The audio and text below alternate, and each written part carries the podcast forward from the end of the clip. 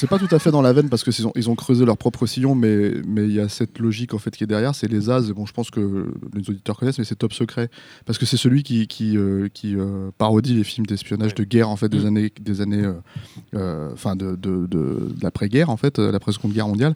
Et, et, et le truc en fait, c'est que c'est ce film en fait chez les As et qu'ils ont assez rapidement abandonné. Moi, j'adore évidemment les, les Y a-t-il un flic, en tout cas les deux premiers. J'adore Frank Drebin, j'adore les Nielsen dans le rôle, mais mais ils, ils ont perdu un peu ce truc euh, qu'ils avaient vraiment poussé à l'extrême dans Top Secret, qui est de, de jouer vraiment sur la Mm. mise en scène, en fait, jouer sur les codes de la mise en scène, Euh, mettre un, comment dire, un téléphone au premier plan avec un, un type qui vient euh, répondre et qui d'un seul coup, en fait, on se rend compte que c'est un téléphone gigantesque juste parce qu'en fait, ils ont pas joué avec la focale.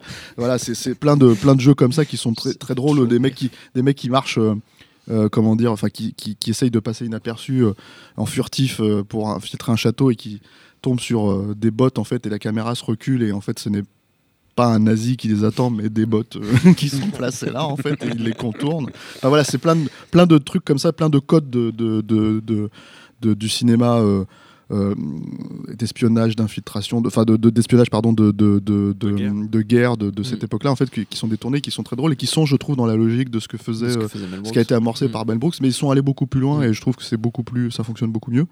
Euh, voilà, Mel Brooks ça, me pardonnera, voilà. Ouais. Et la deuxième, euh, la deuxième reco, c'est, alors je, je crois que c'est, à- je sais plus, c'est la saison 4 ou 5 de Curb Your Enthusiasm, Mhm. qui euh, jouait en fait sur l'idée que, que euh, Mel Brooks, ce qu'il apparaît dedans, euh, euh, veut impérativement avoir Larry David, qui est quand même une catastrophe ambulante en fait, pour jouer le rôle principal de- dans les producteurs.